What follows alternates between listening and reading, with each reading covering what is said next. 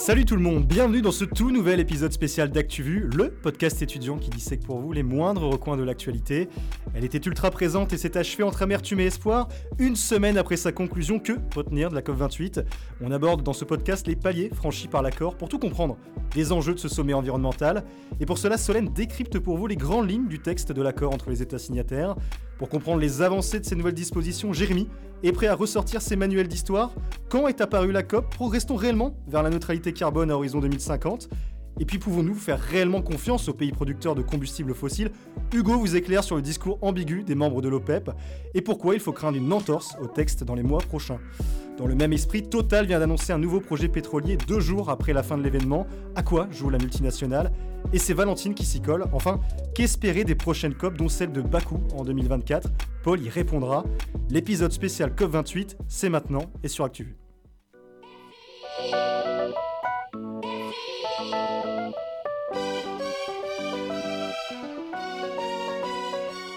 On l'a dit, l'accord a été trouvé mercredi entre les 200 participants de la COP28, Solène. Et oui, ça y est, après deux semaines de négociations, le texte final est enfin acté et il appelle à une transition hors des énergies fossiles pour lutter contre le réchauffement climatique. Et si on parle de transition et non de sortie, c'est surtout pour ne pas inquiéter les pays producteurs de pétrole.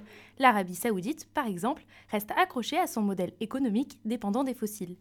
Au contraire, l'Union européenne souhaite une sortie définitive des énergies fossiles, mais bon, quand vous êtes l'Union européenne, que vous n'avez ni pétrole ni gaz et presque plus de charbon, c'est facile de dire qu'il faut sortir des énergies fossiles. Alors, pour contenter tout le monde, on parle de transition. Mais concrètement, sur quoi porte l'accord?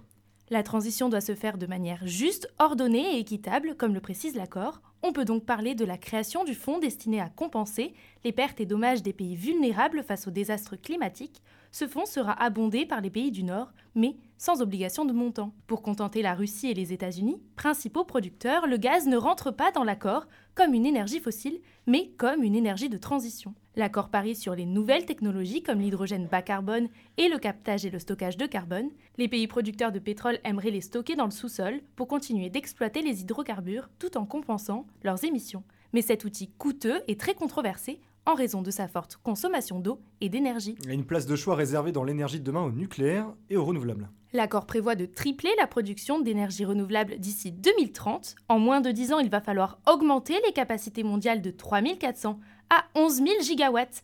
Côté nucléaire, le texte appelle à tripler ses capacités dans le monde d'ici 2050, une nouvelle qui réjouit Agnès Pannier-Runacher, la ministre de la Transition énergétique. Mais le texte a certaines limites. Et oui, le vrai problème, c'est que le texte ne donne aucun agenda clair sur la sortie définitive du pétrole. L'industrie gazière épargnée de l'accord reste aussi une zone d'ombre qui ne marque pas une fin totale de l'exploitation des fossiles.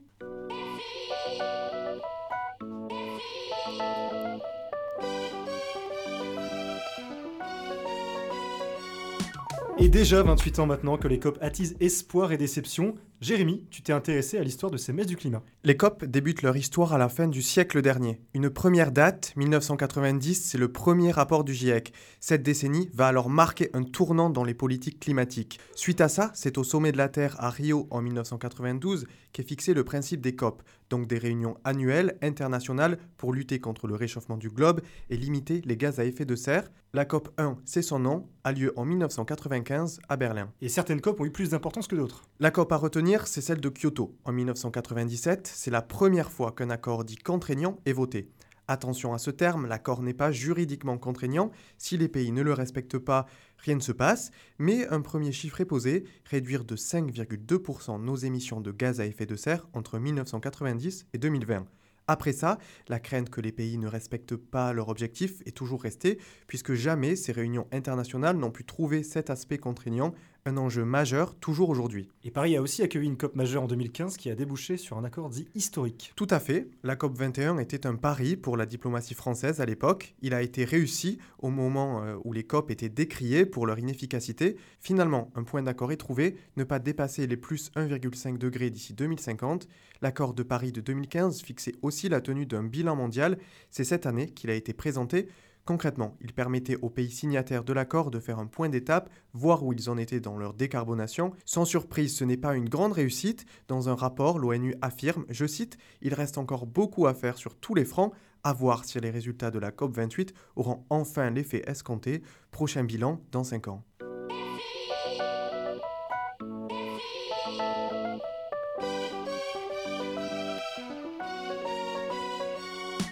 Lors de la COP, l'OPEP s'est retrouvé au centre des négociations. Hugo, de quelle organisation on parle? L'OPEP, c'est l'organisation des pays exportateurs de pétrole, une structure intergouvernementale des pays pétroliers. Elle regroupe actuellement 13 pays, principalement du Moyen-Orient et d'Afrique. Ils représentent à eux seuls 80% des réserves mondiales connues de pétrole et fournissent un tiers de la production du monde entier. En bref, l'OPEP cherche à homogénéiser et coordonner les politiques en matière pétrolière afin de maintenir une unité des prix et éviter que le cours du baril ne s'effondre. Et cette organisation a de nouveau fait beaucoup parler d'elle début décembre. Eh bien, c'est à cause d'une lettre envoyée par le secrétaire général de l'OPEP aux 13 États membres ainsi qu'aux 10 membres associés de l'organisation. À l'intérieur, il est demandé, je cite, de rejeter proactivement tout accord ciblant les énergies fossiles. Selon lui, il y aurait une pression excessive et disproportionnée exercée sur les combustibles fossiles et cela pourrait atteindre un point de basculement aux conséquences irréversibles. L'arrêt des énergies fossiles est une menace pour l'économie des pays membres. Ces derniers comptent grandement sur les revenus du pétrole, du gaz ou encore du charbon pour financer leurs dépenses. Mais les États présents à la COP28 ne l'ont pas très bien accepté. Pas bien, c'est le moins qu'on puisse dire. La ministre de la Transition écologique espagnole, Teresa Ribera, a qualifié ses propos de répugnants. Son homologue français, Agnès Pannier-Runacher, s'est dit stupéfaite après la révélation du contenu de la lettre même son de cloche du côté des associations environnementales, Greenpeace s'est dit indigné et demande aux membres de l'OPEP de réellement adhérer à la transition écologique. Après la diffusion du courrier, les négociations qui étaient déjà extrêmement compliquées lors de la COP ont été rendues encore plus difficiles. Mais cette lettre a-t-elle finalement influencé l'accord c'est compliqué à dire à l'heure actuelle, mais malgré l'opposition des pays pétroliers, c'est bien la première fois que les énergies fossiles figurent dans un texte final. Mais respecteront-ils pourtant cet accord? Rien n'est moins sûr. Les membres de l'OPEP peuvent tout de même se rassurer. La consommation de charbon n'a jamais été aussi élevée qu'en 2023 et celle de pétrole devrait atteindre de nouveaux sommets l'année prochaine.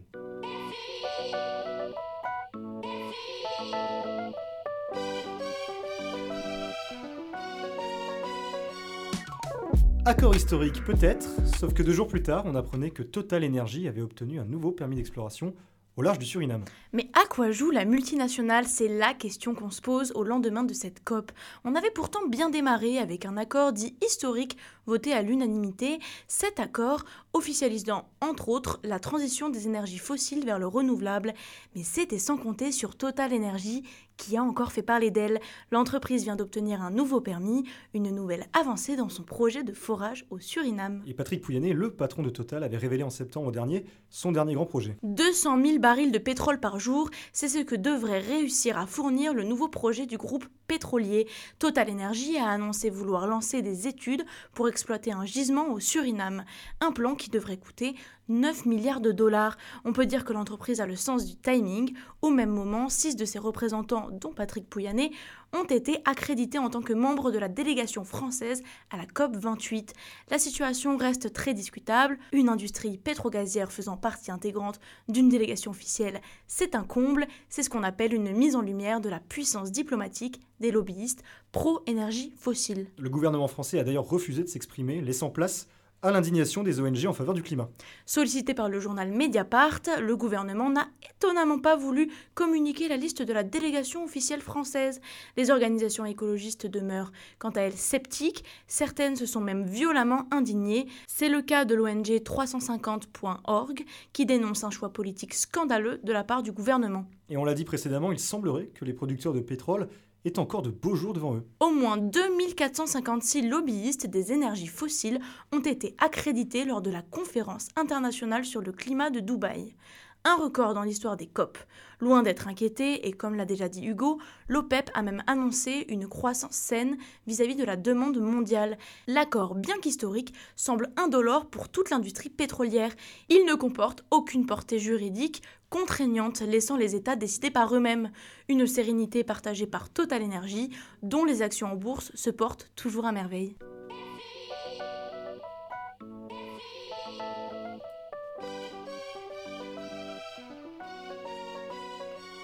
Et après la COP28 aux Émirats Arabes Unis, direction l'Azerbaïdjan 2024, Paul, tu décryptes ce choix assez particulier. La décision a été adoptée le 11 décembre lors de la COP28. L'Azerbaïdjan sera le pays hôte de la prochaine conférence pour le climat du 11 au 22 novembre 2024. Après l'Asie, c'était au tour de l'Europe de l'Est d'organiser la COP. Jusqu'à début décembre, l'Azerbaïdjan était concurrencé par l'Arménie, son rival historique, mais Erevan a décidé de laisser Bakou organiser la prochaine conférence sur le climat. Et la région d'Europe de l'Est n'était pas la plus à même d'organiser un tel événement. Oui, le consensus était compliqué à envisager. D'une part, le conflit entre l'Azerbaïdjan et l'Arménie pour la région du Haut-Karabakh, la baisse des tensions et la reprise des discussions entre les deux pays est la raison du retrait arménien. Mais c'est surtout l'opposition entre la Russie et les États membres de l'UE qui bloquait. Selon Politico, la Russie s'était opposée à toute candidature d'un État d'Europe de l'Est membre de l'UE. Mais le choix de l'Azerbaïdjan reste assez litigieux. Le choix des Émirats arabes unis avait été critiqué, celui de l'Azerbaïdjan pourrait l'être tout autant. Son économie dépend fortement des exportations de pétrole et de gaz, alors que les COP veulent lutter contre. Les hydrocarbures représentent environ 60% du budget du gouvernement et 90% de ses recettes d'exportation. Nous sommes très reconnaissants du soutien de tous les pays, en particulier ceux du groupe des pays d'Europe de l'Est et de l'Hôte, les Émirats arabes unis, a déclaré le ministre de l'écologie azerbaïdjanais Mukhtar Babayev lors d'un discours à Dubaï. Nous nous engageons à travailler de manière inclusive et collaborative avec tous afin que la COP29 soit un succès. Alors que peut-on attendre? Au cœur d'une alliance avec les membres de l'OPEP+, l'Azerbaïdjan est un pays autoritaire mené par Ilham Aliyev depuis 2003 qu'on peut considérer comme un dictateur. On peut toutefois se dire que pour convaincre ces pays vivant par les énergies fossiles, le meilleur moyen de les concerner est d'organiser les conférences internationales chez eux.